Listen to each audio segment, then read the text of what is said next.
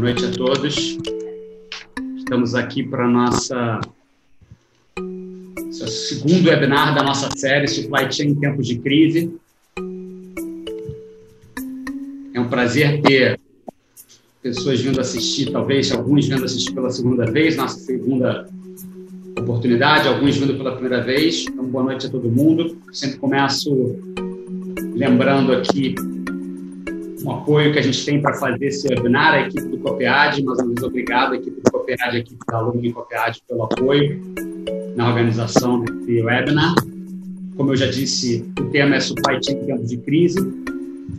A gente, semana passada, discutiu a indústria de alimentos. Então, para aqueles que é, tiveram, não tiveram a oportunidade de assistir, têm interesse em assistir a, no site do Copiad, no YouTube do Copiad, tem o registro.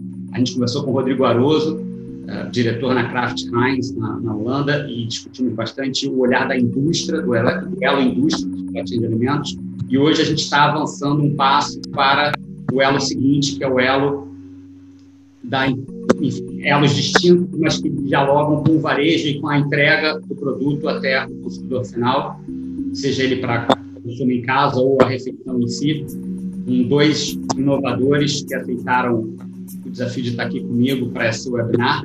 Eu agradeço a, a todos eles, aos ambos, desculpa pela, pela presença. É, vou já apresentá-los, ambos. Então, temos aqui, é, junto comigo, dois feras. Ah, primeiramente, o Tiago Nasser, ele é cofundador da junta local, cientista político e, segundo ele, que se descobriu da ciência política, se descobriu uma vocação para organizar e animar e trazer energia para as feiras que fazem o consumidor ter acesso direto aos produtores. Cofundador da junta, ele hoje, enfim, trabalha em toda a estratégia e operação do negócio e, e continua sempre engajado nessa discussão de política e, e comida. E ah, junto comigo também eu tenho aqui o Fernando Taliberti. O Fernando, ele é engenheiro de produção como eu na FRJ, nos conhecemos lá, já se conhece há tempo. Bom, o Thiago eu já conheço há cinco anos, desde que eu comecei a me tornar consumidor da junta. É, e o Fernando, das épocas de, de engenharia de produção, ele, antes de fundar a ONU, ficou fundador da ONU, antes disso, ele, ele passou por uma experiência em, em diversas empresas, Shell, Bernardo, Vale, Accenture, trabalhou vários anos na TOTS, onde chegou a diretor, e ah, de lá saiu para fundar essa, esse modelo inovador, ah, que é o da empresa ONU, que eu vou deixar eles, eles escreverem ah, melhor do que eu. Então, para começar, para a gente começar, eu vou aqui pedir para cada um deles falar um pouco sobre uh, como nasceu. Vou pedir primeiro para o uh, Tiago falar e depois para o Taliberto. Então, primeiro, Tiago, conversa, conta para a gente um pouco como nasceu uh, a junta local, uh, enfim, como é, como é que é esse modelo de negócio, não como nasceu, digo, como é o modelo de negócio da junta local, até o ponto em que vocês estavam exatamente antes né, da pandemia chegar e, e causar algumas mudanças, mas como ela estava antes de tudo acontecer, em que momento estava local? Tá, boa noite. Obrigado, Léo, pelo convite. Sempre um prazer estar trocando com você. Vou contar então a, sobre a, a, história da junta local e um pouco sobre o nosso modelo de negócio, até né, pré-pandemia, pré PP. Então, é, a junta local nasceu com o propósito de conectar, facilitar a relação direta entre pequenos produtores de alimentos e consumidores, é, juntando as pessoas, né, do ponto de vista do consumidor, poder comprar diretamente do pequeno produtor é, sempre foi uma dificuldade, né? Tinham diferentes canais, é, seja uma feira, seja um Instagram, seja uma lista de e-mail. Então a ideia foi juntar todo mundo num, dentro de uma mesma plataforma, mas que operasse com valores que é, favoráveis a esse pequeno produtor. Então, é claro que um custo mais baixo, que com esse custo mais baixo de participação ele pode continuar investindo em, na qualidade dos ingredientes, na técnica, se ele é um pequeno produtor rural orgânico ou de agricultura familiar, é, trabalhar com, com outras né, técnicas alternativas, só com sazonais, porque dentro de uma lógica normal da cadeia alimentar, esse pequeno produtor costuma ser trucidado pelas margens e pela, pela questão da escala. Então, é, então o, e a grande inovação da junta, que até certo ponto não existem, a gente se modelou, é, o que a gente chama de sacola virtual, é modelada é, outras plataformas que, que já existiam, né, de concentrar todo mundo dentro de uma mesma plataforma tecnológica, né, de um site, para as pessoas fazerem compras por lá e buscarem um ponto de retirada e do ponto de vista do produtor poder usar é, tanto esse site, né, e aí a gente trabalha bastante também a parte do, da linguagem, do apoio com, com a forma como ele, ele, ele se apresenta, né, então tem essa, esse trabalho do ponto de vista da curadoria e também do trabalho da, da parte do discurso e do, do marketing mesmo, é, e toda uma parte de logística que é bem diferente também, né? Que ela demanda uma uma participação maior do consumidor. Ele não vai estar, tá, não é um marketplace que ele vai lá, compra e recebe em casa, que tem tudo lá disponível a qualquer hora. O que vai estar disponível lá é de acordo com a produção do produtor, sua particularidade e o preço também definido pelo produtor. Então, a gente tinha o nosso modelo era a gente tem um grupo de produtores que a gente chama de ajuntados, né, que fazem parte da junta local, tem todo um processo de curadoria, tem os valores, né, que que definem também quem participa da junta local ou não. E aí, uma vez ajuntados, eles podem oferecer o produto através da sacola virtual. E aí que entra a, um pouco a inovação também, que a gente tinha as feiras, que era o momento de você conhecer pessoalmente esse pequeno produtor. É, e aí resgatando um pouco a noção da, enfim, da função histórica e fun social que todas as feiras exerceram, né, de, de abastecimento, mas também de relação direta, né, então as feiras hoje em dia estão um pouco descaracterizadas, né, as feiras de rua são compostas na maioria por revendedores, né, compram no Ceasa, não, aí você perde procedência e tal, e, é, e também com uma função social muito grande de troca de ideias, de experiência, receita, saber de onde é que veio e ocupação urbana mesmo. Então, a ideia da junta local, o modelo de negócio é o, o produtor participa das feiras, claro que tem uma venda ali, mas ele divulga, ele tem um contato direto ali, e aí ele pode continuar vendendo com maior regularidade através da nossa plataforma online, né? A gente tinha um calendário de feiras que foi suspenso, mas ele tinha todo final de semana acontecia em um lugar diferente e com a participação de uma seleção dos produtores. E aí a sacola virtual acontece de forma é, complementar já com todos os produtores presentes ali. E aí a pessoa pode comprar e buscar em diferentes pontos retirada. Então, basicamente, é assim que a gente operava antes PP. Aí, claro, a gente tem uma tem uma, uma, uma, uma fonte né, que os produtores pagam uma mensalidade para manter toda essa estrutura rodando né, de apoio, e aí que é um pouco indiferente da quantidade de vendas, um pouco mentalidade de uma associação, de um clube, de uma cooperativa, e aí um percentual bastante baixo comparado ao mercado do que era vendido nessas duas plataformas, a feira e a sacola virtual. Maravilha. É, Bom, vamos lá. Uh, faço a mesma pergunta para o Taliberti. Explica um pouco para a gente, principalmente né, para quem não conhece, a proposta de valor da ONU e, particularmente, o estágio que a ONU estava no momento pré-pandemia, né? o que ela estava oferecendo e como é que ela estava organizada. Tá bom. É, eu estou sentindo um pouco de instabilidade. Se estiver falhando o meu áudio, vocês me dão um feedback que eu tento é, acertar aqui, mudar uma rede. Bom, é, Léo, obrigado pelo convite, antes de mais nada. prazer, pessoal. É, sou Fernando Taliberti, como o Léo falou, sou formado em engenharia de produção, né, fiz uma carreira em consultoria, sempre fui muito interessado em tecnologia é, e sempre tive essa, essa veia empreendedora, né? E ela me levou a fundar a ONU depois de conhecer um monte de coisas do mundo do e-commerce e um monte de coisas do mundo de tecnologia para varejo. Né? A, a inspiração da ONU foi perceber que é, a experiência de consumo de quem estava indo para o local consumir alguma coisa tinha muito pouca tecnologia na época, né? Hoje acho que já mudou bastante, a, a gente faz parte dessa mudança também.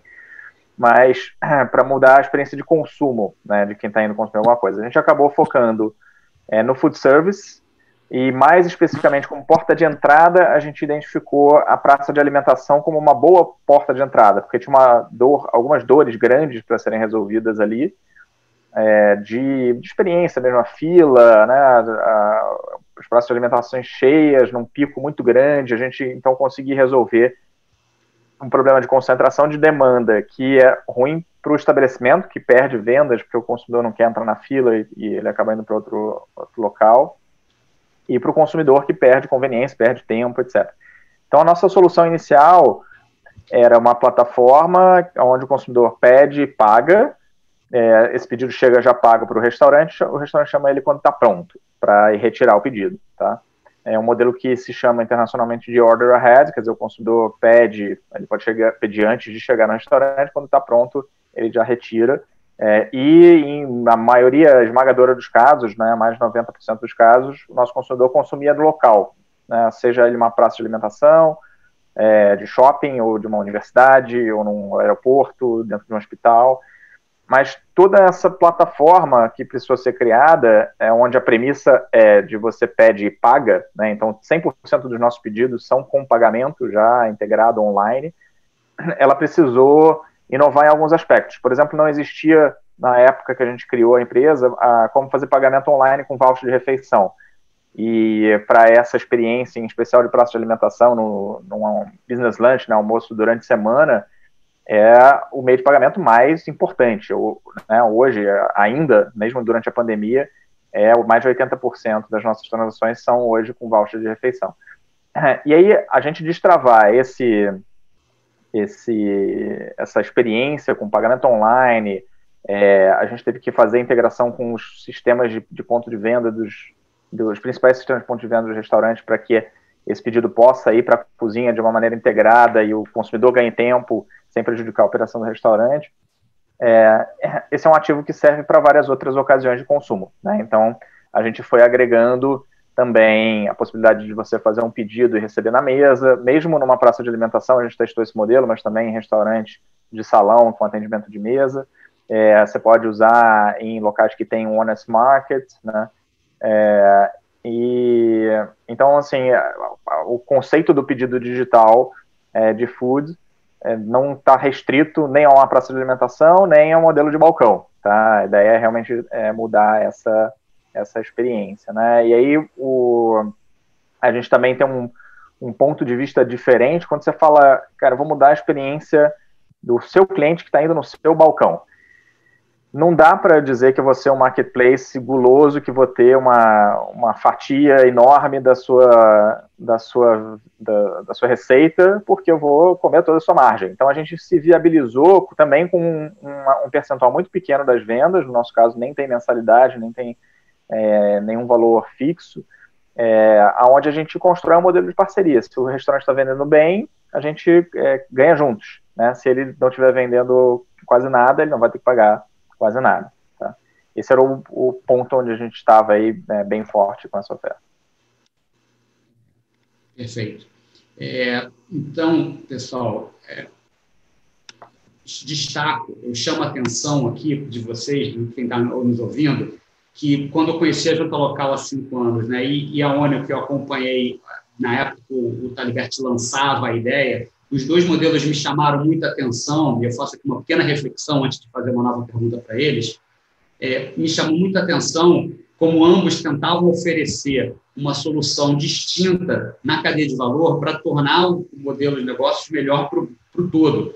No caso da junta, para os produtores, né, que como o Thiago descreveu, tendem a ser espremidos pelas margens do elo do supermercado, que é o elo que é, tem o contato direto com o consumidor. Então, isso abre uma nova forma do produtor chegar até o consumidor final e viabilizando isso com uma equação financeira que possa ser bom para todas as partes. E no caso da Ônio, é, através de uma, uma, um repensar dessa cadeia de valor no que tange o, o supermercado, o, restaurante é que, como está cada vez mais claro, essa informação está cada vez mais aberta para o público, né, as grandes plataformas cobram taxas muito abusivas, deixando o negócio do restaurante totalmente espremido se ele quiser fazer parte daquela plataforma e acessar um mercado consumidor maior. Então, é, eu tive a oportunidade de apresentar um para o outro, né, o Taliberto, o Thiago e vice-versa, e acho que tem, são duas plataformas que me chamaram a atenção por essa inovação, não só pela inovação de modelos de negócio, mas por um olhar de viabilizar a solução financeira para os elos envolvidos na cadeia. Aí isso me chama atenção e a gente volta nisso no final do webinar, mas agora eu queria avançar ao que a gente está vivendo, né, a situação atual. É óbvio que é, já tem aqui uma pergunta do Danilo, né, a junta local está, está entregando? Está, exatamente por isso que ele é convidado hoje aqui, né, o Thiago é convidado, Danilo, então já vou é, direcionar a pergunta aqui para a dupla, voltar a, mão, a bola para eles para perguntar é, quais foram as inovações, né, quais foram as mudanças que vocês tiveram que fazer durante a crise. É, vou voltar na mesma ordem, né, primeiro o Tiago, depois o Fernando. Quando, no caso da junta, o consumidor que ia até a feira ou o ponto de coleta não, não pode ir mais, e no caso da Ônibus, o consumidor que estava trabalhando no shopping, ou indo no shopping, comprou antes, né, e depois vai lá retirar a sua refeição, está trabalhando em home office, está trabalhando de casa. Então, como é que os dois se adaptaram a essa realidade Começando, por favor, é, Tiago, por você. Deixa eu só. Estava no mute aqui. Perfeito. Então, vamos agora para o pós-pandemia, pós né? O... Bem, só, deixa, só retomar um ponto que eu esqueci de colocar na, na minha primeira fala, que além da questão da que é a questão da, das, do, das mensalidades e das taxas da junta, é um ponto importante, não é só que elas são mais, mais baixas, é que também elas são definidas coletivamente com os produtores. Então a gente tem uma série de, de mecanismos de consulta e de governança mesmo que envolve eles nesse processo de definição das nossas margens com base também nos nossos números. Então a gente deixa tudo transparente em relação a, a custos também para tentar equacionar isso tudo. Bem, é, então foi isso, né? O, veio a pandemia, dia 13 de março foi decretado pela OMS, a gente tinha uma feira marcada para o dia 15, e a nossa feira era o nosso principal ponto de contato e também de faturamento. E a gente viu que não ia dar para fazer mais e que a gente ia ter que é, focar na sacola virtual, que era o nosso sistema de entrega em pontos de retirada. Mas até esses pontos de retirada, as pessoas precisam se deslocar até ele, né? Então, é, isso ficaria também em, em jogo, em é, uma situação delicada no momento que as pessoas estão sendo, se recomenda corretamente que as pessoas não, não saiam de casa, né? É, por, por sorte, a gente estava começando a a, a, testar um modo de entrega em casa, né? Que era uma coisa que a gente debatia muito, porque é, um pouco o nosso modelo era, era esse de pontos de retirada que você é, cria, né? Que você quer que as pessoas do bairro vão retirar num local, façam deslocamentos curtos, é, você elimina um custo a mais, um intermediário a mais nessa relação que, que a gente quer que seja a mais direta possível. É, então é uma coisa que a gente sempre debatia muito mas ao mesmo tempo entendendo que que muitas pessoas têm restrição, né? A gente tem dias fixos de retirada, então a pessoa às vezes não podia ir se deslocar no sábado, queria entregar em casa. Tem pessoas com dificuldade de, de locomoção mesmo. Então a gente estava começando, tinha acabado de implementar a possibilidade de entrega em casa dos pedidos feitos pela sacola virtual. É, o que se provou super importante que é, a gente viu que não ia poder continuar fazendo entrega em ponte atirada, que a gente ia ter que pivotar, como se diz no jargão aí, totalmente para o entrega em casa. Infelizmente, a gente já estava com essa ferramenta encaminhada. Só que a gente é, teve que adaptar toda a nossa operação, é, não só em termos de trabalhar com fornecedores logísticos, que a gente também fez muita questão de manter é, na, a coerência com os nossos princípios nessa última ponta, né, que a gente passaria a trabalhar. Então, saber quem são os fornecedores, ter certeza que eles seriam é, pagos de forma justa, é, manter o contato, com, comunicar isso bem com o nosso consumidor final. Então, foi todo um processo de adaptação é, operacional mesmo, uma operação de, de guerra, né, que aumentou também muito o número de pedidos. Todo mundo que ia para a feira, é, muita gente que ia para a feira começou a comprar pela sacola virtual, se já não comprava, e as pessoas que iam buscar no local começaram a receber em casa. Então, em, em prazo de duas, três semanas, a gente é, triplicou, quadruplicou o número de pedidos. É, a gente aumentou também o, o nosso raio de entrega. A gente começou entregando só na Zona Sul, depois incorporou alguns bairros da Zona Norte, também da Zona Oeste. A gente é, é, ampliou também os números de, de, dos dias de entrega. Então teve aí um, um shift de toda, toda a empresa, do ponto de vista da operação, do ponto de vista da comunicação também. E aí um elemento muito importante também é a questão da, da segurança, né? Que, enfim, a gente está recebendo produtos feitos né, à mão por várias pessoas, é, levados, a gente tem uma equipe que recebe, confere, faz a triagem, faz monta cada sacola individualmente, despacha isso. Então, obviamente, a segurança do ponto de vista da, é, da contaminação se tornou mais um nível de complexidade. Então, em, em uma ou duas semanas, a gente montou todo um protocolo é, que deveria ser seguido pelos produtores, né, de manuseio, uso de máscara, é, não participação de pessoas do grupo de risco ou até é, pessoas com proximidade de gente de, de grupo de risco, é, parceria com especialistas também para nos ajudar a entender como montar né, ali a nossa nosso espaço de triagem para ter distanciamento entre os nossos colaboradores, que tipo de procedimento, é, limpeza de mãos, como é que os entregadores deveriam ser orientados, higienização de sacola. Então, tudo isso num prazo de mais ou menos duas, três semanas teve que ser implementado.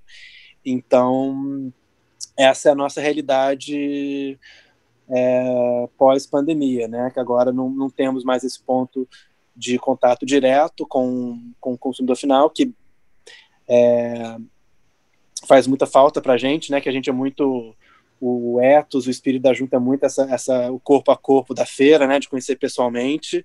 É, a gente tem um perfil de produtor também, os que faziam refeição e serviam nas feiras, pessoal que fazia cerveja, que teve também que se readaptar para criar produtos para a sacola virtual. É, então teve um trabalho também forte de apoio em relação a isso. Então é isso, a gente teve que reaprender muita coisa, dançar de acordo com uma, uma música bem diferente nos últimos dois meses. Mas tem uhum. sido uma experiência enriquecedora, né? Apesar de todo esse cenário complicado. E é, e é curioso como o fato de vocês já terem um piloto com outros objetivos, como se disse, para certos tipos de cliente, etc., ajudou a pelo menos vocês terem um embrião do que, do que viria, né? É, Exatamente. Mas, mas não deixa de ser desafiante. Vamos ver agora, é, por favor, Taliberto, como é que do teu lado foi essa encarar essa. É, já tem até aqui uma pergunta, o Rodrigo colocou, né? Como é que como é que como é que como é que a ONU segue um shopping fechado? Como é, como é que é essa questão? É, não, não são só shoppings, né? Eu dei alguns exemplos. A gente estava em universidades, em hospitais. Os hospitais seguem abertos, mas as universidades, os aeroportos, né? Todos esses é, prédios de empresas de escritório, é, todos esses ambientes confinados que têm é, operações de alimentação dentro, estão todos fechados, né? Todos fecharam. Então, a nossa, o nosso volume de transação realmente foi a zero, né? De uma hora para outra. E essa foi a, notícia de chorar, né? E, por outro lado, a gente foi procurado imediatamente por todos os nossos parceiros para ser uma alternativa de delivery é, também é, pra, em relação às grandes plataformas. Né? Muitos clientes, até que não faziam delivery, estavam é, totalmente na mão, né, se viram totalmente na mão de grandes plataformas com comissões bastante altas. É, e mesmo quem já fazia delivery viu o delivery ser, é, se tornar 100% da sua receita. Né? E assim, a margem de um restaurante, numa, numa condição normal, se ele é um restaurante muito bem administrado, ela vai chegar em 20%. Tá? É, se você tem que pagar em cima de 100% da sua receita uma comissão de 30%, né, e você ainda reduziu muito essa receita, porque, né, obviamente, não, não se vende a mesma coisa num restaurante que se vendia com as portas abertas, né, como que a conta para de pé? Né? Então, a gente foi chamado para ajudar e, obviamente, a gente respondeu, né?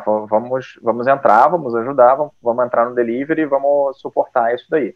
É, a, a, gente já até fazia, né, um ensaio aí de delivery alguns, com alguns clientes, mais o, o white label, quer dizer, com a marca deles, e a gente, então, abraçou e começou a desenvolver funcionalidades, as funcionalidades que faltavam, né? Algumas coisinhas que são muito específicas da experiência é, de delivery, como delimitar a área de entrega do restaurante, você não deixar o consumidor pedir fora da área de entrega, né, você cobrar a taxa de entrega, tratar isso nas nossas integrações com o PDV. Então foram alguns ajustes é, é de produto, né, para a gente conseguir entregar uma experiência legal na, na, nos nossos aplicativos e nos nossos canais, web, etc. Separar um pouquinho, falar, você quer pedir delivery, você quer é, ir ao restaurante, porque tem é, modelos de, de, retirada ainda funcionando, embora né, seja bem menor o volume. É, então essa foi a primeira onda, né, digamos, da pandemia. Né? O, todo mundo fechou, ninguém sabia o que ia fazer, delivery era a única opção, fomos, fomos, reagimos rápido, começamos a apoiar não só o restaurante, mas outros é, tipos de parceiros né, que são do, do setor, é, que também se viram é, dependendo de um modelo de delivery. Então, uma das coisas legais que a gente faz, a gente entrega essa plataforma para o nosso restaurante, é, para ela entregar para o seu consumidor, se ela quiser. Então, você pode, é, você tem um, uma URL, você pode ter até um aplicativo da sua marca e você entregar isso para o consumidor. Existe um aplicativo Onio, mas a gente também entrega essa plataforma para que outras marcas que têm relacionamento com o consumidor entreguem para os seus consumidores. Então, por exemplo, marca de shopping center. Tem alguns que usam a nossa plataforma para entregar uma experiência de pedido digital com a marca deles para o consumidor deles, tá? É, e um outro exemplo, a gente fechou uma parceria com o Chefs Club, que é um aplicativo que é, é totalmente focado em é, oferecer descontos, um clube de vantagens para o consumidor que está indo consumir no restaurante, né? É, e também se viu totalmente dependente do delivery nesse momento. Então, a gente hoje, se você é, é assinante Chefs Club, se você, você pode pedir delivery dentro do aplicativo do Chefs Club e quem vai estar tá entregando essa experiência é a Onio, tá? é uma parceria super legal aí que tem, tem tudo a ver com o que a gente quer fazer com vários outros tipos de players.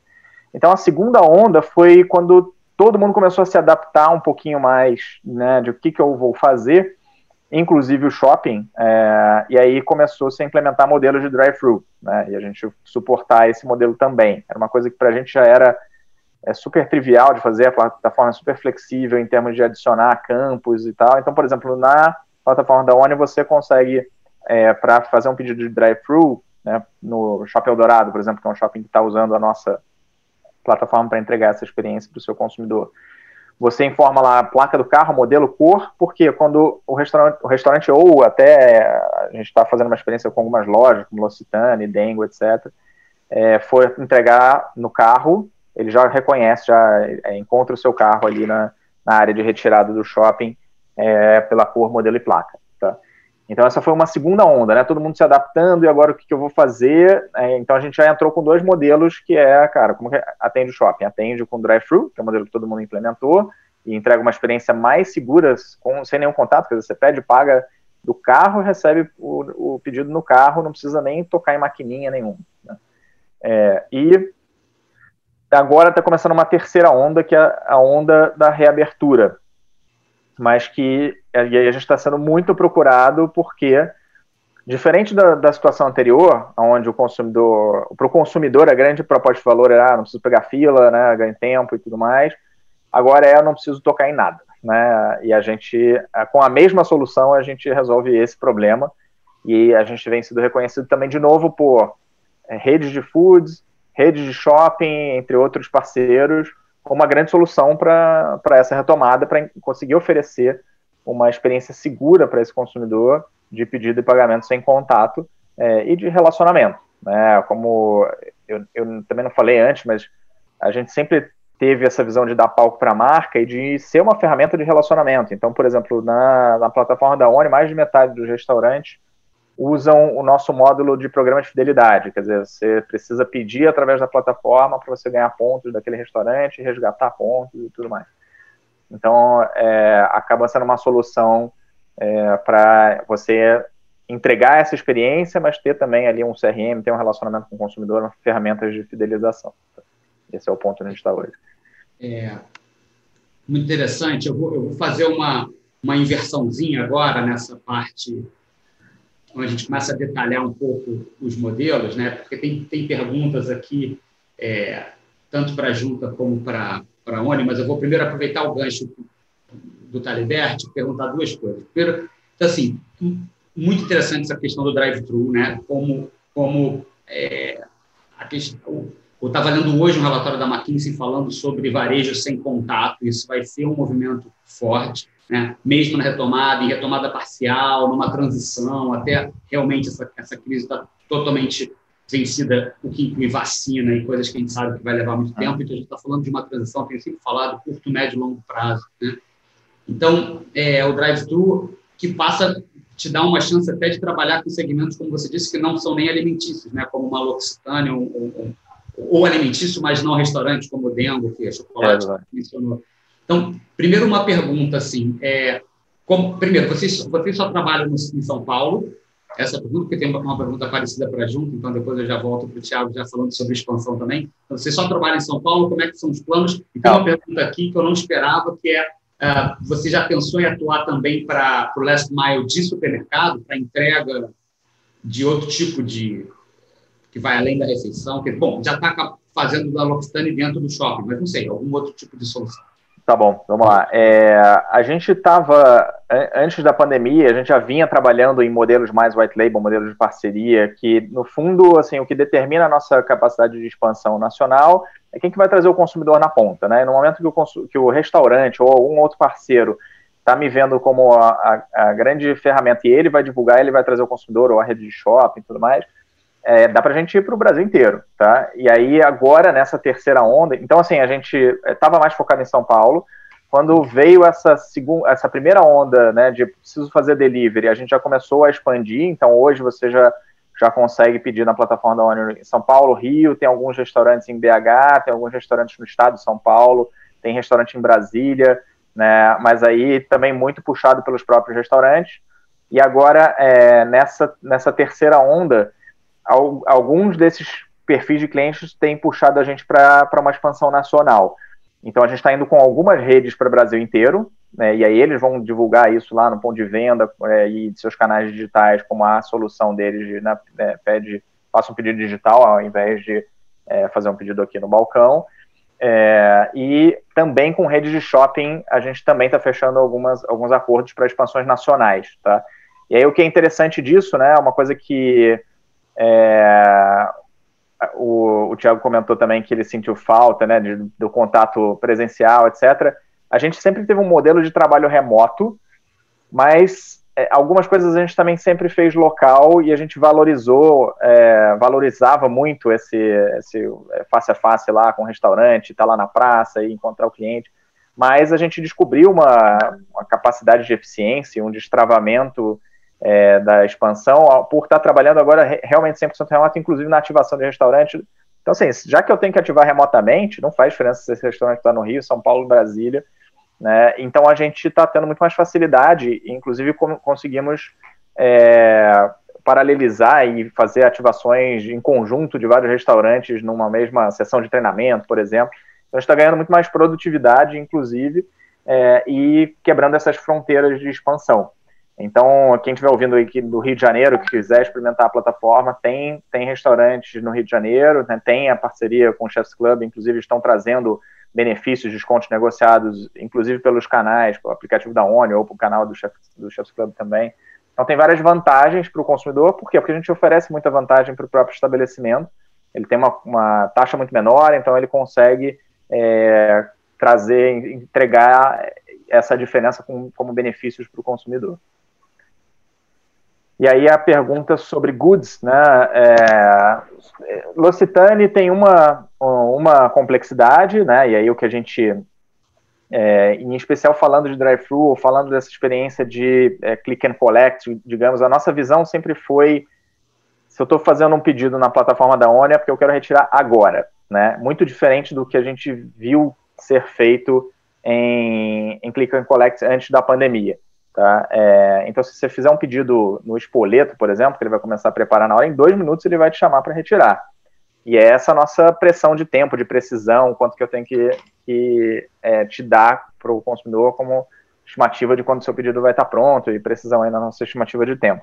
A nossa visão para goods é a mesma, e na verdade a gente começou com uma, uma visão super ampla, né, e a gente escolheu focar no segmento de food é, como, como porta de entrada, tá?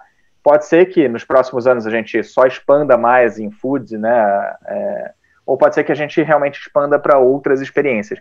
A jornada não seria muito diferente, né? Mas tem algumas especificidades, né, que são importantes para garantir uma, uma, boa experiência. Então, quando a gente está falando de um restaurante, tipicamente a gente está falando um restaurante com cardápio enxuto, a gente está falando de 50 itens, né? Um restaurante com cardápio grande, a gente está falando de 200 itens. Quando a gente está falando de um mercado pequeno, a gente está falando às vezes de 6 mil SKUs. É, quando a gente está falando de mercado grande, a gente estar falando de 60 mil SKUs. Né? Então, algumas coisas que são simples né, de gerenciar no food service, tipo, acabou a batata, né? E aí você vai lá e disponibiliza a batata, que é a interface que a gente entrega para esse restaurante, não dá para fazer isso manualmente numa realidade de mercado, né? Então, é, é um caminho, é possível expandir é, horizontalmente, não é, não é o que está no nosso, no nosso alvo agora, acho que tem muita oportunidade para a gente realmente ajudar o setor onde a gente se especializou é, e, entregar uma solução né, de, de venda sem contato. É, e a gente está atento a, a, essas oportunidades e, e, no espírito mesmo de teste, de Lean Startup, de e aí, como é que está sendo vender L'Occitane, né? Também não vou, talvez, colocar o cardápio, o, o catálogo inteiro de uma loja que tenha muita, muito, muitos SKUs, né? Então, a nossa orientação até para eles é, é, trabalhar com uma coisa que seja mais uma venda de, ó, tô indo aí comprar o presente de Dia das Mães, que foi pro qual a gente fez o lançamento. Tem lá 20, 30, né, 100 opções no máximo, para você não ter que ficar navegando e procurando muita coisa, tá? Então é uma experiência. Muito bom. Vou é, vou voltar a bola para o Tiago, só fazer um comentário. Né? É, quer dizer, bom, bom saber que eu posso ser cliente ONI agora aqui no Rio também. É, já sou cliente junta, né? E, e, e, a minha pergunta, eu sei a resposta, mas eu vou pedir para você responder, Tiago, duas, duas etapas, duas perguntas que se juntam aqui. Uma é, é como que é o, o, ritmo de entrega, o tempo de entrega da junta, né? aquelas janelas as você trabalha, se puder descrever para o público, e também como é, é que é a, a, a, perspectiva da junta expandir para outros estados, se tem planos nesse sentido, como é que está? Tá. É, bem, a dinâmica de entrega é mais ou menos o seguinte, acho que dá, uma, dá um panorama um pouco de como a gente funciona, né? Na verdade, o, a gente tem um período de três ou quatro dias que a pessoa, o cliente pode fazer o pedido, então, por exemplo, de segunda a quinta-feira, e aí a pessoa vai receber na, no sábado a, o, pedido, a sacola virtual, né? E gera o horário que a gente que a gente começa a fazer entrega, é, se não me engano, é, é meio-dia, e aí vai até 20 horas. Então, assim, no momento, é, a entrega pode ser a qualquer momento durante esse horário, né? E a gente está sendo favorecido, entre aspas, pelo fato que as pessoas estão ficando em casa, né? Então, assim, não tem aquele risco de chegar e não ter ninguém em casa para receber e tal, que é uma questão que às vezes quem, quem trabalha com entrega em casa tem que tem que lidar, seja é, definindo horários mais específicos ou criando dinâmicas para quando a, não tem a, a pessoa não está lá, né? principalmente quando você trabalha com uma janela grande como essa. É, enfim, é basicamente isso. É, esse é o nosso, esses são as nossas janelas de, de pedido e de entrega. E aí, como falei, a gente tem três momentos de entrega durante a semana. No, na quarta-feira e no sábado a gente entrega para a Zona Sul e na sexta-feira a gente entrega para a Zona Oeste e Zona Norte. E a outra pergunta em relação à expansão, né? Bem, a gente. Isso tem muito a ver com, a, com o nosso lance de ser muito. Né, da complementaridade da junta entre o digital, né, a sacola virtual, a conveniência, a entrega, a experiência online e o real, a feira, o, o cara a cara com o produtor lá na barraca, na praça, na rua, provar, trocar uma ideia. Então, assim, é, e também, né, como o nome diz, a, a, a gente é muito focado em criar a comunidade, uma rede de fornecedores é, local, né? Então, como é que a, a perspectiva da gente trabalhar em outras cidades sempre dependeu muito da gente conseguir criar essa, essas redes, essas comunidades em outros lugares, com esses momentos de interface física, né? E que era uma coisa que a gente estava fazendo, né? A gente tinha começado a fazer feiras em São Paulo é, ano passado a gente fez algumas e aí a gente conseguiu via uma parceria com a prefeitura, a gente estava com uma feira regular lá, que também foi interrompida.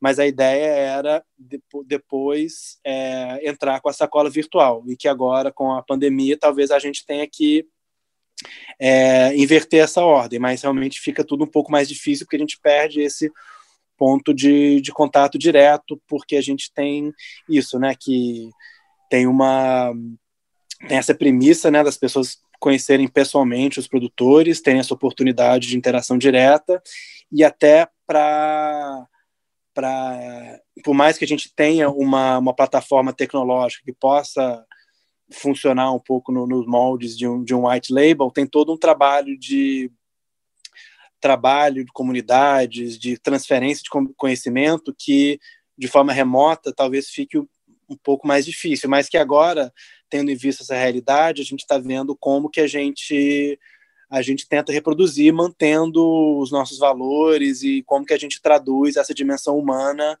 para o remoto. Então, assim, a gente tem planos de, de expansão, mas para não perder né, o, o caráter local, principalmente no, na, na proximidade humana, é, a gente está redimensionando esse planejamento. Ótimo. É, bom, eu recebi um comentário aqui que o meu áudio estava um pouco ruim, uh, enfim, eu espero que tenha melhorado. De qualquer forma, vou tentar falar pouco e deixar o, o protagonismo para os dois. Tá? É, só, um, só um comentário, quer dizer, de novo, mais uma similaridade né, que reúne esses dois negócios, ambos são plataformas que podem, né, o Thiago usou o termo white label, o Fernando já está fazendo isso na prática, Ônibus, podem ser white label para outros projetos que usem toda essa lógica que foi criada. Então, isso é mais uma, um elemento de inovação de ambos os negócios. Né? E interessante o esforço da Junta indo para o Rio e da Ônibus indo para a Junta indo para São Paulo e a Ônibus indo para o Rio. Então, pelo menos Rio-São Paulo está é, tá sendo, de alguma forma, coberto.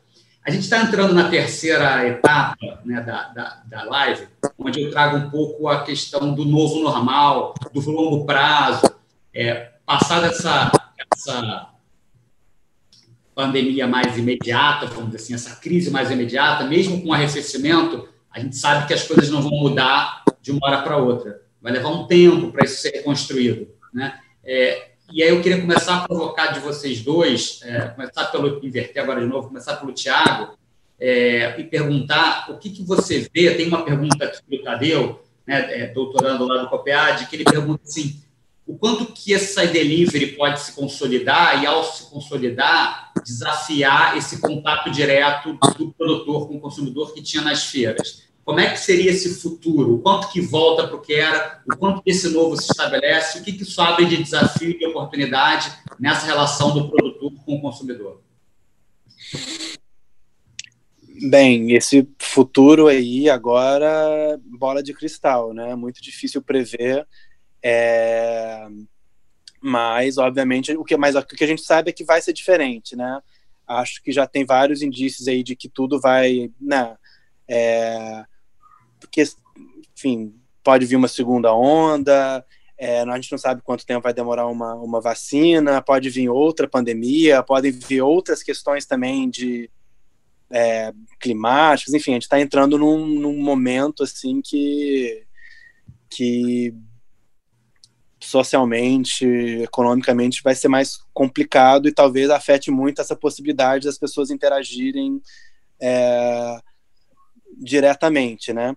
E, e aí é claro que assim a gente sabe que vai ter uma vai ter uma, uma permanência né, dessa migração para o entrega em casa, para o delivery, porque, por exemplo, eu era uma pessoa, eu sou uma pessoa que resistia muito a fazer qualquer compra de comida por aplicativo online. Eu gosto de ir para feira, eu gosto de ir para supermercado, é tipo meu programa predileto.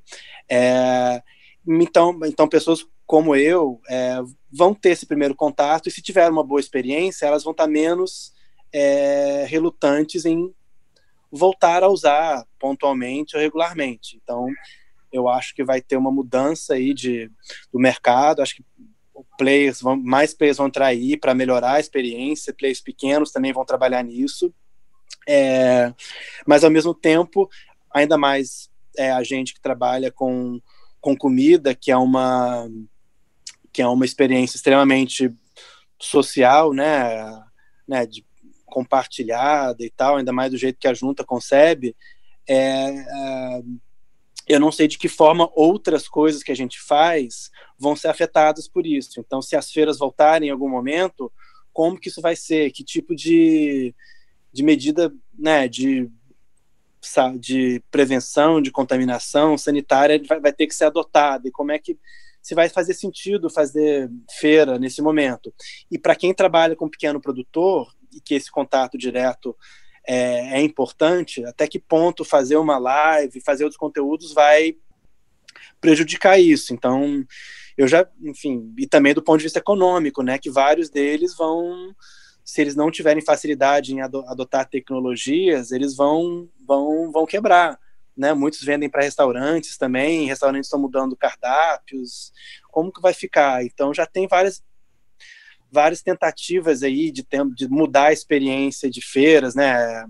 Tanto de reordenação do espaço, tanto de criação de novas plataformas para esses produtores, como é, já vi uma, uma, iniciativa no Canadá que eles colocam vários pequenos produtores, os produtos num ônibus, e um ônibus meio que estaciona no bairro e as pessoas vão, vão até lá, então assim, as pessoas não precisam sair de casa tanto e você cria uma aglomeração menor e mais controlada.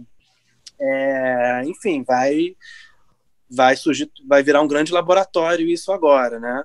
Mas o que acho que o que é indiscutível é que isso vai mudar e se voltar, né? E a gente vai se voltar ao que era perto do que era normal, acho que a gente vai ter que valorizar ainda mais, porque a gente está vendo agora o quão delicado é isso. Sim. É, Fernando, às vezes eu te chamo de Taliberte, às vezes eu te chamo de Fernanda, porque eu estou acostumado com Taliberte lá da, dos idos de. Enfim. É, mesma, mesma, na mesma linha, quer dizer, tem uma transformação do consumidor. É, achei bem interessante esse ponto do Tiago, desse ônibus, quer dizer, já, ao mesmo tempo, os produtores já começam a reagir, a criar soluções. Né? Mesma coisa, como é que você vê ah, os riscos e as oportunidades do pós esse pico da crise, mas ainda assim nessa readaptação do comportamento do consumidor, da forma de dele adquirir refeições, o home office vai gerar que tipo de solução, né, com o aumento do home office, a sua própria eh, experiência de falar assim, bom, eu posso eh, expandir para o resto dos, do, dos estados do Brasil, porque eu posso fazer ativação à distância, porque eu estou sendo obrigado a fazer ativação à distância anyway, né, a, a, mesmo dentro do estado de São Paulo. Então, como é que você vê essa, essa fase? Como é que é o seu planejamento estratégico para o que vem depois? É, Bom, eu começar pelo, pelo home office, que eu acho que ele, ele ilustra um pouco, né, um pouco da sensação que eu tenho em relação a esse momento e o que é o novo normal. A gente trabalha home office tem pelo menos cinco anos, né? A gente não começou necessariamente trabalhando home office, mas a gente foi foi provocado por, por funcionários, né, desenvolvedores que gostavam do modelo, a gente foi abraçando isso e gente, até o ponto onde a gente transformou como nosso padrão. E muita gente no mercado olhava torto para a gente, né, tipo, o que, que é isso, será que funciona esse negócio e tal, e hoje em dia várias empresas estão adotando isso como padrão, dizendo que não voltam mais, né, é, e aí esse, esse é um, um, dos pontos onde a gente sentia que talvez a gente estivesse muito à frente do nosso tempo, é, na, na nossa forma de trabalho, e, e, agora a gente, às vezes é até engraçado ver as pessoas postando lá, né, o print do Zoom, oh, hoje tive uma reunião, não sei o quê. Por exemplo, pra gente isso sempre foi normal. E quando a gente falou do nosso core business, a sensação é a mesma, assim, é como se a gente estivesse empurrando ladeira acima é, uma coisa que a gente acreditava que era o futuro, né, ou que, é que faria sentido ter no presente, a gente já tinha tecnologia, já tinha solução para isso tudo, é, mas é, não era, não era é, fácil para todo mundo adotar. Né? Então, eu sempre disse para os meus clientes restaurantes que faria muito mais sentido eles transacionarem tudo pela plataforma da ONU e desliga o caixa, falando, pede por aqui. Um pouco antes de pandemia, a gente já chamava essa solução do que tem nas praças de alimentação da China, e agora é o que a gente está sendo puxado para oferecer num contexto de reabertura. Então, é, quando eu penso em novo normal, eu penso muito mais numa aceleração para um ponto onde a gente chegaria é, num determinado momento do tempo, é, que a gente vai chegou muito mais rápido, vai chegar mais rápido né, conforme as semanas passarem aí também. É, então eu, eu acho que é um normal que a gente chegaria. Eu acho que tem um outro aspecto aí, talvez, é, de segurança sanitária que, que provoque alguns medos que eu acho que vão se, se cristalizar, né? Então é, a gente vai avançar nessa transformação digital e vai avançar em o consumidor ter uma, uma, um hábito de consumo mais digital e 100% sem contato, etc., provocado por uma necessidade de segurança. Tá? Isso eu não, não seria capaz de prever e não dizia antes, né? mas eu dizia porque isso fazia muito sentido, porque é, digitalizar, é, na minha visão lá atrás, já era uma forma de você entregar uma experiência mais legal, mais é, personalizada, né? Ter uma capacidade de manter esse relacionamento, de reengajar o consumidor e tudo mais, e mais produtiva. Né? Então, é, você consegue ganhar produtividade, você consegue destravar capacidade de venda, você consegue é, vender é, mais e melhor e eventualmente até melhorar margens. Né? Então, eu acho que isso não volta, esse era o ponto que a gente realmente estava tentando fazer. Né? Eu até escrevi um artigo falando sobre, sobre transformação digital e na, na na falta de encontrar uma figura melhor para ilustrar, eu fiz um desenho que era justamente uma pessoa empurrando uma pedra ladeira acima e chegou no topo do morro, agora a pedra está descendo lá, a gente tem que correr atrás. Né? Não, pode, não podemos perder é, o bonde dessa transformação digital. Então, eu acho que o, do ponto de vista de digitalização, assim, o novo normal é só uma aceleração. Né? Do ponto de vista de é, diminuição de contato social e, e, algumas, alguns cuidados que eu acho que o consumidor vai ter por algum tempo, né? eu acho que isso, para o brasileiro em especial, é, é um comportamento que, em, até certo ponto, ele vai se manter, né? vai se manter um certo trauma, digamos aí, talvez mude um pouco o, o comportamento de maneira definitiva. É, mas não, não é o que eu imaginava que, que ia acontecer, mas acho que isso vai sim acontecer. É, bacana. Pois é, eu acho que a gente está num estágio, né, o Thiago falou na bola de cristal, a gente está num momento em que ainda, ao mesmo tempo que a gente começa a fazer exercícios do que vai ser, a gente ainda tem muita incerteza do que efetivamente vai ser, né? É, mas eu acho que é interessante de ver como essas plataformas, como ambas as plataformas estavam posicionadas numa situação em que permitiu é, ampliar as possibilidades mesmo durante uma, uma crise, né? E, e aí quando a gente vai projetando isso para frente, essa questão da segurança me parece um ponto crucial, mas as bases estão dadas, né? Eu acho que a gente vai ter uma mescla da, de, de de situações de home office ainda assim vai ter abertura, vai ter ambientes que você vai ter que ter o fluxo. Então, acho que é, essas plataformas que forem capazes de dar soluções mais híbridas, eu acho que vão estar mais preparadas para o futuro. Eu queria trazer uma, uma, uma questão final para vocês, é, antes da gente depois é, falar, fazer considerações finais. Antes, eu queria só provocar qual o olhar de vocês com o delivery, o crescimento do delivery, qual o olhar de vocês com a questão da embalagem. O que, vocês têm visto com relação a isso? Né? É, como que a gente trata retorno de embalagem? Como é que a gente trata soluções de embalagem? Como é que a gente incorpora isso nessa solução é, num ambiente que a gente está, a gente vinha numa, numa, numa, discussão muito grande de redução de, de descarte de embalagem e a gente de repente a, o problema da proteção, da própria higienização faz com que você descarte, com que você limpe, não queira reutilizar. Quer dizer, você cria um, um contramovimento importante, um cuidado importante a ser tomado, mas ao mesmo tempo desafia essa, essa tendência que vinha de uma forma consolidada. Vou pedir agora, pode ser o Tiago falar primeiro, depois a gente vê o. Você estava no. no... É, Pois é, isso é uma questão crucial. A gente estava num movimento de tentar decifrar como como fazer delivery diminuindo embalagem, né? Porque porque é muito mais complicado, né? Você ter embalagens biodegradáveis, são mais caras, ou então você é, usar retornáveis, por exemplo, a sacola da, que a gente faz a nossa entrega, ela é retornável, então a gente tem que ter toda uma comunicação para isso e também toda uma logística reversa de recolher as sacolas, tanto a sacola da junta e que se a pessoa tiver uma sacola de supermercado em casa, a gente recebe também. É, mas agora está uma situação inversa, né? Que as pessoas querem é, é, enxergam o plástico como segurança, né? Porque se recebe com plástico, sabe que não foi exposto, consegue já, já higienizar tudo quando chega em casa.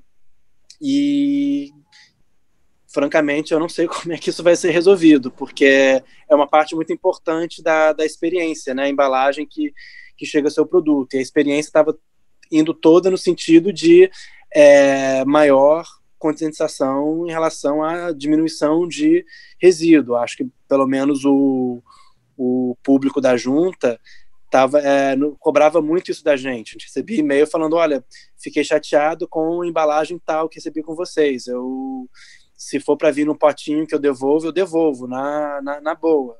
E agora a gente tem. É, a gente recebe coisas conflitantes. A gente tá, tem pessoas reclamando que está começando a vir mais plástico, porque alguns produtores estão entregando as coisas dentro de mais plástico, e pessoas falando que não tem plástico suficiente, que não querem receber uma alface solta numa caixa, numa sacola. É...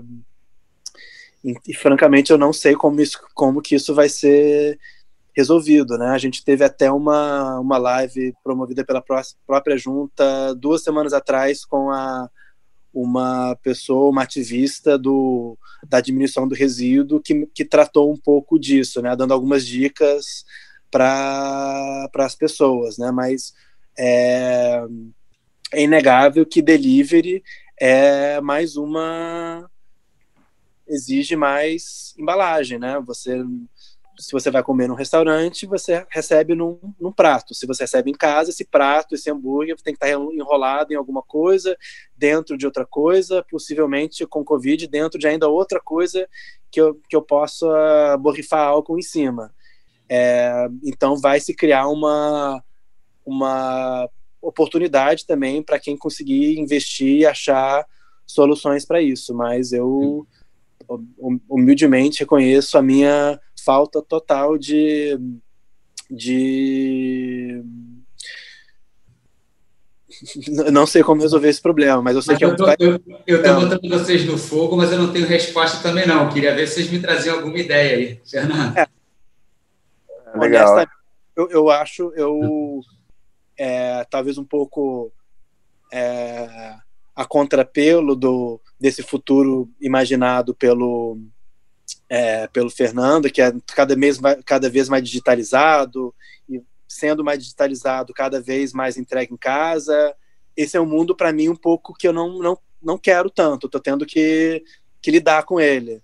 Espero que seja temporário, porque um dos problemas é esse, vai ser um mundo de muito mais plástico, né? Eu não sei se as pessoas agora, ainda mais com dificuldade econômica também, vão investir em soluções que vão ser mais caras em termos de embalagem também e de esforço, né? Então, tá aí, vai ser mais um problema aí causado pela, pela pandemia. Sim, perfeito. Fernando. É, o que eu tenho é, acesso em termos de pesquisa, etc., mostra uma tendência mais para o consumidor ver segurança em mais embalagem, e aí por isso, né, e, e realmente a, a, recomendação é higieniza, descarta, não reutiliza, então isso de imediato o efeito é um aumento dos gastos com embalagem, é, do lixo, né, então impacto ambiental maior, e isso significa para o restaurante, né, é, essa era onde eu estou, um aumento de custos também, tá? E esse custo, é, inevitavelmente, ele é repassado para o consumidor, né? É, incluso no preço, de alguma forma. E, e quando o custo, o preço aumenta, o consumidor consome menos. Então, é, essa pressão, é, eu acho que ela não dava para se resolver de imediato, mas vai, vai se criar uma pressão, uma oportunidade é, para resolver esse problema com inovação. Né? Então, é, eu acho que vão surgir embalagens ou biodegradáveis ou mais, ou mais é, eficientes, mais baratas, ou eventualmente, sei lá, que possa ser produzido no próximo, próprio estabelecimento, é porque isso é um grande problema, virou um grande problema para o estabelecimento, virou um grande problema para o ambiente, é, não, não, foi, não é um problema que assim, teve maior prioridade. A maior prioridade é pô, comunicar segurança, porque se eu não comunicar segurança, nem vende, né? Mas se eu comunicar segurança e aumentar o preço, é, também daqui a pouco eu também não vendo tanto. Então, agora eu acho que vai, vão começar a vir soluções, inovações é, para resolver esse problema, como né, acho que um Tetra Pak talvez seja um exemplo de putz, ganhar eficiência em uma embalagem que é economicamente viável, que uma coisa precisa ter uma durabilidade maior.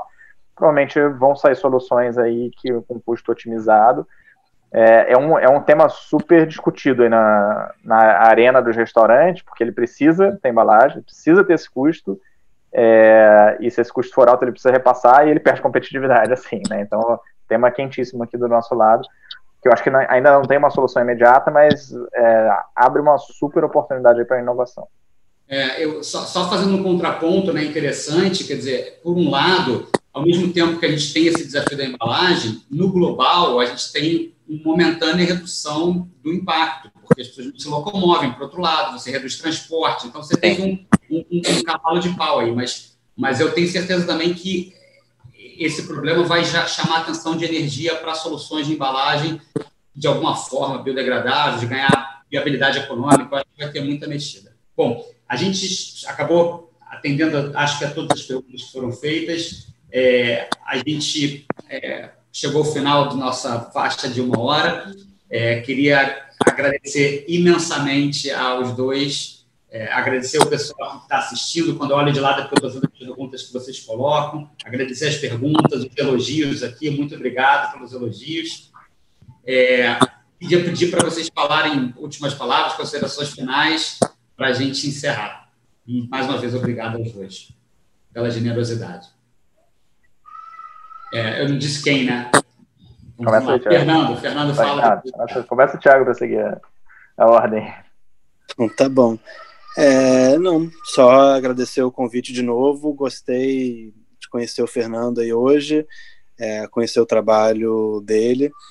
É, e, enfim, a gente vai continuar trabalhando aqui, tentando entender esse momento é, e continuar atuando dentro do, dos valores da, da junta, né? Estou aqui representando 150 pequenos produtores, a maioria aqui do Rio, mas de alguns outros estados também que, que participam. E acho que toda crise é, desafi é desafiadora, né? A gente está a gente está aprendendo a fazer uma coisa numa velocidade muito mais rápida que a gente previa e nesse caminho tá espero que a gente deixe algum algum legado para para a comunidade ainda que, a, que as feiras voltem né porque é, um, porque é complicado né você por mais que a gente já tivesse pre, já tivesse prevendo trabalhar com com entrega em casa é, como é que vai ser no cenário pós-pandemia? A gente vai continuar atuando com entrega em casa, vai voltar ao modelo de, de retirada no local. É... Então, assim, a gente está criando uma ferramenta que vai nos, no, a gente vai continuar com essa opção e eu acho que o que você falou de ter soluções híbridas num cenário de, de incerteza é muito importante, porque se uma coisa não dá certo, você tem outra, né? Você não pode, você acaba não tendo todas as suas fichas num, num, num único lugar. Então é isso, agradeço o convite. E se alguém quiser saber mais sobre a junta, temos o nosso site, juntalocal.com. Eu vi uma pergunta aqui que eu estou acompanhando aqui no YouTube também, sobre como o produtor rural faz para participar. É só ir lá no nosso site, tem uma seção de perguntas frequentes, que a gente responde isso, e tem um linkzinho para quem quer se cadastrar é, para participar na junta local. Perfeito. Obrigado, Thiago. Bom, vou, vou dividir algumas coisas que estão na minha cabeça. Em primeiro lugar, obrigado pelo convite e eu, eu acho que respondi algumas questões sobre o novo normal com uma perspectiva que é a minha perspectiva normalmente é muito otimista, né? Mesmo num cenário muito ruim como esse, eu tenho tentado focar muito no copo meio cheio e na, na parte boa de tudo isso. E eu acho que aqui está uma demonstração disso, né? Será que se a gente não tivesse obrigado a ficar em casa, né? Tipo, o Léo ia se reconectar comigo para me convidar para uma live e a gente, né, reviver uma, uma conexão foi super importante no, no período de faculdade, a gente poder trocar figurinha. É, a mesma coisa está acontecendo, por exemplo, de me reconectar com amigos que estão espalhados pelo mundo aí, que às vezes você não encontrar porque o cara está longe, você não pensava nele, agora, né, porque você não pode encontrar, você encontra, né? Então, a mesma coisa acho que vale para valorizar os laços familiares e, e você é, conseguir, ter que conseguir conciliar a família né, com o trabalho, etc. Isso acho que dá uma, muda um pouco a perspectiva de vida. Então, eu acho que quando eu falo de é, antecipar e digitalização, pode, pode parecer uma coisa muito fria, mas eu estou vendo não só aí os benefícios de grande eficiência, de digitalização, coisas que que eu buscava, né, tentar fazer acontecer, mas do outro lado também, do lado humano, eu acho que é, se você olha a oportunidade, eu acho que a gente está aproveitando para se conectar mais, para misturar um pouco mais as outras áreas aí da vida e, e, e, temos que ver a oportunidade nisso tudo, né? E eu acho que isso vai fazer parte do novo normal também. Eu acho que é, isso é um, um legado bom que a gente tem que se preocupar em trazer é, e, e, assim como o Thiago, eu, eu, sinto falta de muita coisa, de estar tá lá e de conviver. Acho que o brasileiro nunca vai perder isso. Mas acho que ele vai dar um outro valor para esse negócio. Né? Então, a gente não está falando só, só de digitalizar e de ficar mais frio, acho contrário. Né? Eu acho que isso vai nos ajudar a ganhar ciência, digitalização de um lado, mas valorizar o lado do calor, o lado humano que é, às vezes está fazendo falta e às vezes a gente está descobrindo de outras formas agora. Então, estou muito grato aí por essa reconexão que para a gente foi super importante. Muito obrigado. Muito obrigado aos dois. É, obrigado a quem nos assistiu. É, esse foi o segundo webinar da série. Semana que vem a gente vai é, dar um break no dia 9 e a gente retorna no dia 16 está saindo do forno ah, o tema e, e, o convidado do dia 16. A gente comunica nas redes sociais assim que a gente estiver fechado. É, muito obrigado mais uma vez. E essa live vai ficar gravada aqui no canal do Copiado para ficar com calma no segundo momento. Até logo a todos. Fiquem em casa, fiquem seguros. Vamos em frente. Obrigado. Boa noite. Valeu. Obrigado. Boa noite.